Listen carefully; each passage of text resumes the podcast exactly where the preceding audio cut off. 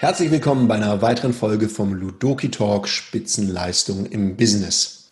In der heutigen Folge erfährst du, warum das Thema Selbstreflexion so ein wichtiges Thema ist, erfährst nützliche Tipps, wie du dabei selber vorgehen kannst und ich werde dir über meine krasseste und gleichzeitig wertvollste Erfahrung in dem Bereich berichten.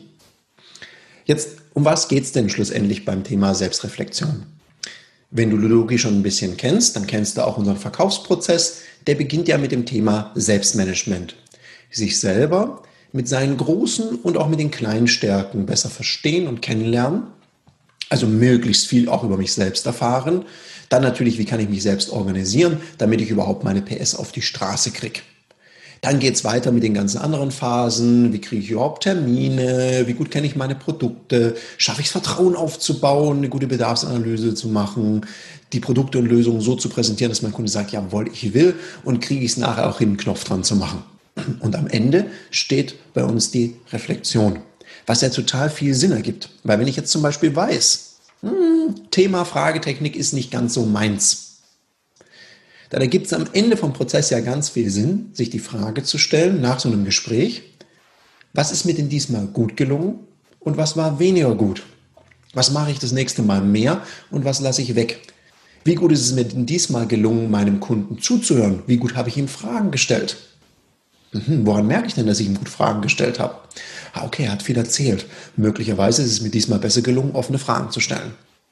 Das ergibt Sinn, so einen Prozess weil das zahlt dann wieder auf Selbstmanagement ein. Ich verstehe mich besser, ein bisschen besser selbst und kann dann wieder Maßnahmen ergreifen oder mir überlegen, mir vielleicht einen Coach suchen oder auf ein gezieltes Training gehen, wo ich diese Skills und Fähigkeiten verbessere. Wie integriert man das jetzt in seinen Alltag? Was wir immer empfehlen in den ganzen Ausbildungen, die wir geben, ist ein sogenanntes Lerntagebuch zu führen. Also nach jedem Verkaufsgespräch, wenn wir es im Kontext Verkaufen jetzt mal nehmen, sich zu überlegen, okay, was ist mir gut gelungen? Was kann ich im nächsten Gespräch auch so machen? Was ist mir weniger gut gelungen? Wo brauche ich mal einen Tipp? Wen frage ich da? Oder vielleicht ist mir selber aufgefallen und denke, ah Mensch, jetzt habe ich schon wieder gemacht. Jetzt bin ich dem Kunden wieder ins Wort gefallen. Blöd. Da achte ich drauf, dass mir das das nächste Mal nicht passiert. Das ist gut, wenn du eine gute Kenntnis über dich selber hast. Ein Tool, das kannst du dir auch gerne mal angucken, ist das sogenannte Johari-Fenster. Das sind vier Quadranten, in dem einen Quadrant, das nennt man so die öffentliche Person.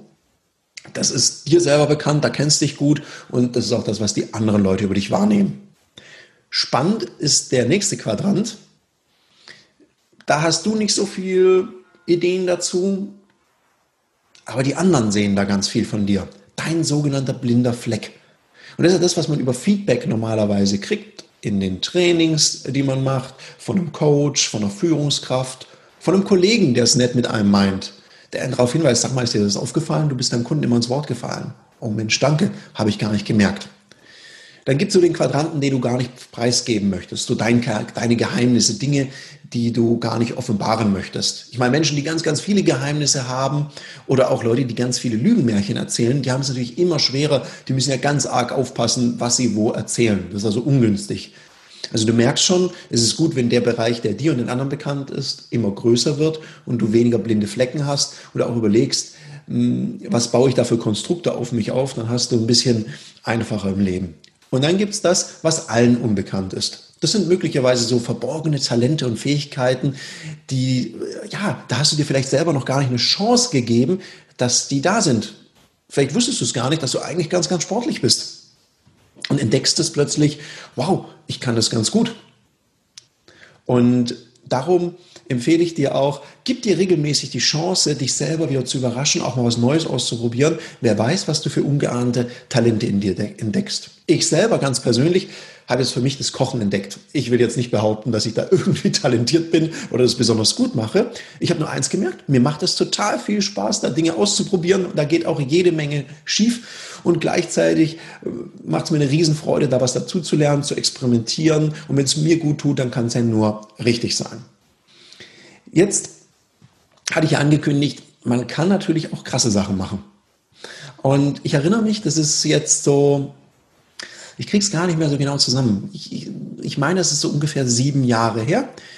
Da war die Firma Ludoki drei Jahre jung.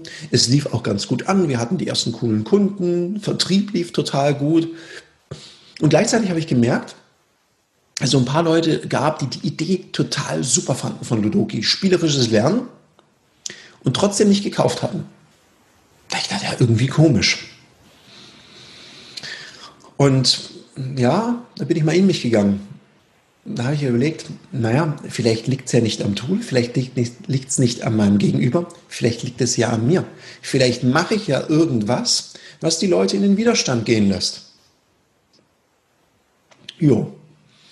Und da hat mir jemand einen sehr, sehr wertvollen Tipp gegeben. Er hat gesagt, Tarek, ruf doch mal so zehn Menschen an, auch ein paar Kunden, wo du das Gefühl hast, die fanden die Sache gut, haben aber trotzdem nicht gekauft. Ruf auch ein paar Freunde an und ruf auch ein paar Leute an, wo du genau weißt, die mögen dich nicht, mit denen hast du immer Stress. Die können dich einfach nicht leiden. Entweder hast du den Verdacht, dass es so ist, oder sie sagen es dir auch direkt ins Gesicht. Und da habe ich gesagt, ja klar, das, das mache ich. Weil die Person hat mir gesagt, ja, weißt du, da, da braucht man auch ein bisschen Mut für. Das ist nicht so ganz einfach. Und ganz wichtig ist, du musst dann nur zuhören. Du darfst dich nicht rechtfertigen, darfst nichts dazu sagen. Einfach nur zuhören, vielleicht noch Verständnisfragen stellen. Aber dieses dürfen keine Ausreden dann sein, sondern einfach nur, aha, verstehe ich das richtig? Mhm, mhm. Wie meinst du das genau? Beschreib mal. Also nur Verständnisfragen, keine Rechtfertigung. Gesagt habe ich, ja klar, traue ich mich das und so weiter. Und ich muss sagen, dann habe ich mir mal die Leute zusammengesucht. Da hatte ich schnell ein paar Ideen. Ey, vor dem ersten Anruf, da war ich ganz schön nervös. Ich habe so richtig meinen Pulsschlag gemerkt. Ich weiß nicht, ob du das kennst, wenn es ist, wenn der Puls dir so bis zum Hals schlägt und du denkst so, uiuiui. Und dann habe ich tatsächlich angerufen und bei dem einen Kunden gesagt, die waren zu zweit in dem Gespräch, einen davon habe ich da angerufen. Und dann habe ich gesagt, Mensch, ja sowieso, ich hatte so das Gefühl in unserem Termin, dass sie beide die Sache echt gut fanden. Und trotzdem sind wir ja nicht zusammengekommen. Und ich habe die Vermutung, dass es nicht so sehr an der Sache lag, sondern dass es an meiner Person lag. Und jetzt habe ich eine sehr ungewöhnliche Bitte an Sie. Ich wäre froh, wenn Sie mir einfach mal ein Feedback geben und mir sagen, woran es bei mir lag, was Sie da wahrgenommen haben, auch wenn Sie denken, wir kennen uns gar nicht so gut, man kann es einem Menschen, den man so gut kennt, gar nicht so fadengerade und direkt sagen. Ich werde einfach nur zuhören und dankbar sein. Mein Gott, fiel mir, fiel mir das schwer, das allein zu sagen. Und noch schwerer fiel mir es, da einfach nur zuzuhören. Weil ich kann dir eins sagen, das war nicht vergnügungssteuerpflichtig. Und ich habe das tatsächlich zehnmal gemacht, auch mit Leuten, mit denen ich ständig aneinander gerasselt bin. Was ich sehr erstaunlich fand und wofür ich total dankbar bin, ist, die Leute waren sehr auskunftsfreudig. Den besten Tipp habe ich tatsächlich von einem sehr guten Freund von mir gekriegt, der mir gesagt hat, ja, Tarek, ich habe da eine Idee, woran es liegt. Weil du hast ja sehr früh angefangen, selbstständig zu sein und das zu machen, was du halt machst, Trainings geben. Und wenn man das sehr jung anfängt, dann muss man immer beweisen, dass man es wirklich kann. Das muss man beweisen, das muss man erklären. Die Leute fragen es auch. Jetzt bist du aber schon knapp über 30. Und ich glaube, du musst es nicht mehr beweisen, machst es aber trotzdem noch. Und das ist dann zu viel.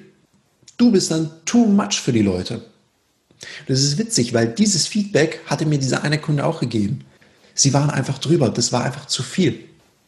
Da habe ich gedacht, krass, da habe ich überzogen, da habe ich überpaced, da habe ich zu viel erzählt, was wir alles machen. Das waren alles keine Märchen, aber ich habe, glaube ich, zu viel Wert darauf gelegt, was zu beweisen oder nochmal zu unterstreichen, was eh schon gut war, die Sache, die wir da machen. Und das war sehr, sehr wertvoll. Weil es hat mir total eingeleuchtet. Dann sage ich, wie, wie deppert ist denn das? Das ist doch klar, wenn man ein bisschen jünger ist und so und es beweisen muss und dann irgendwann mal spricht die Sache vielleicht auch für sich selber, dann brauche ich das ja nicht mehr machen. Und das hat mir sehr geholfen. Ich habe das dann eingestellt und dann war das auch wieder viel leichter, da vorwärts zu kommen. Also ich bin dem Freund sehr dankbar und der Person, die mir den Tipp gegeben hat, auch und natürlich den Menschen, die es gemacht haben. Also wenn du das Gefühl hast, dir würde das helfen, dann mach das einfach mal. Und das Schöne daran ist, du kannst dir das Feedback anhören und mal schauen, ob das irgendwas in dir auslöst. Wenn, wenn du sagst, nee, die wollen mir jetzt hier nur schaden, dann, dann lass es halt da, wo es ist.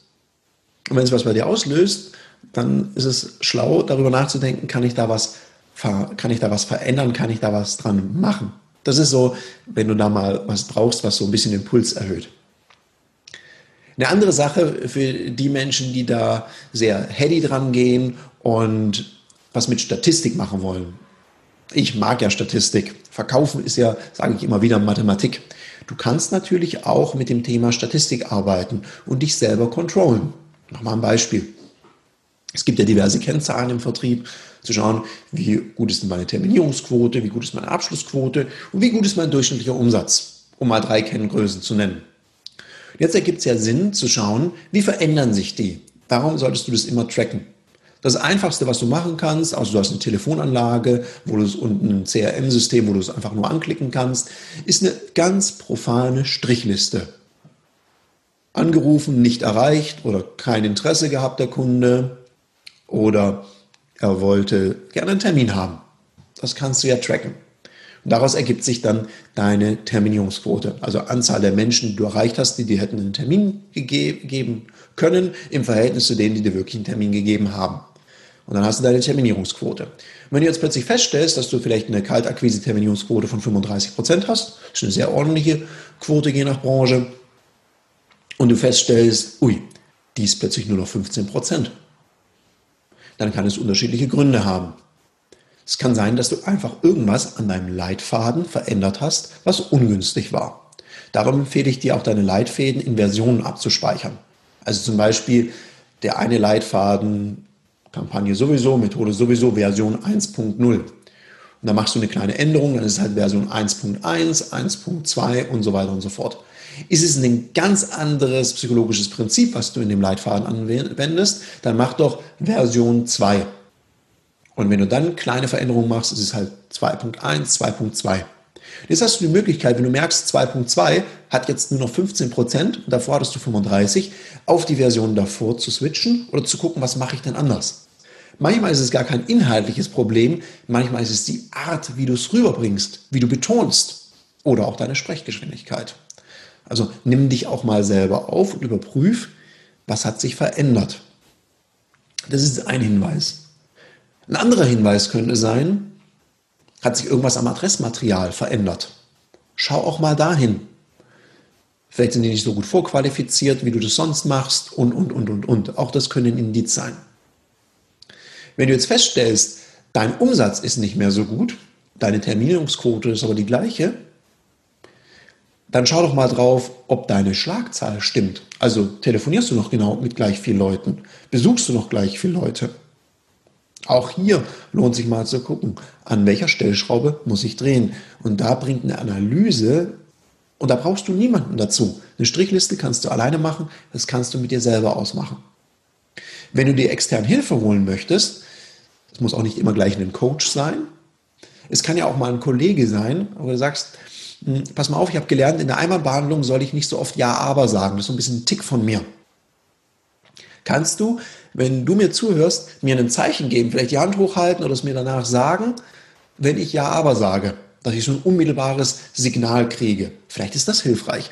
Also such dir auch Menschen, die dir da helfen können, die dich unterstützen wollen. Wichtig ist, dass es Leute sind, die es wirklich ernst mit dir meinen, die auch ehrlich sind und die auch trauen, ein ehrliches Feedback zu geben. Und dann gewöhn dir bitte eine Sache an.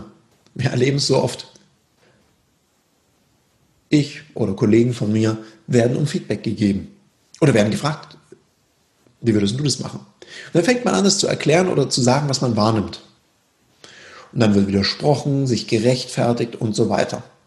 Das macht man zweimal und dann hat der Feedbackgeber ja aber auch keine Lust mehr, weil er denkt immer, der möchte immer Feedback. Und wenn ich dann sage, ehrlich sage, was ich wahrnehme, dann wird immer, immer dagegen gehalten. Darum war das ja auch bei dieser Übung, die ich da gemacht habe, wo ich diese zehn Menschen angerufen habe, so essentiell wichtig, dass ich da einfach ruhig bin und das anhöre und daraus lerne. Dann ist es wertvoll.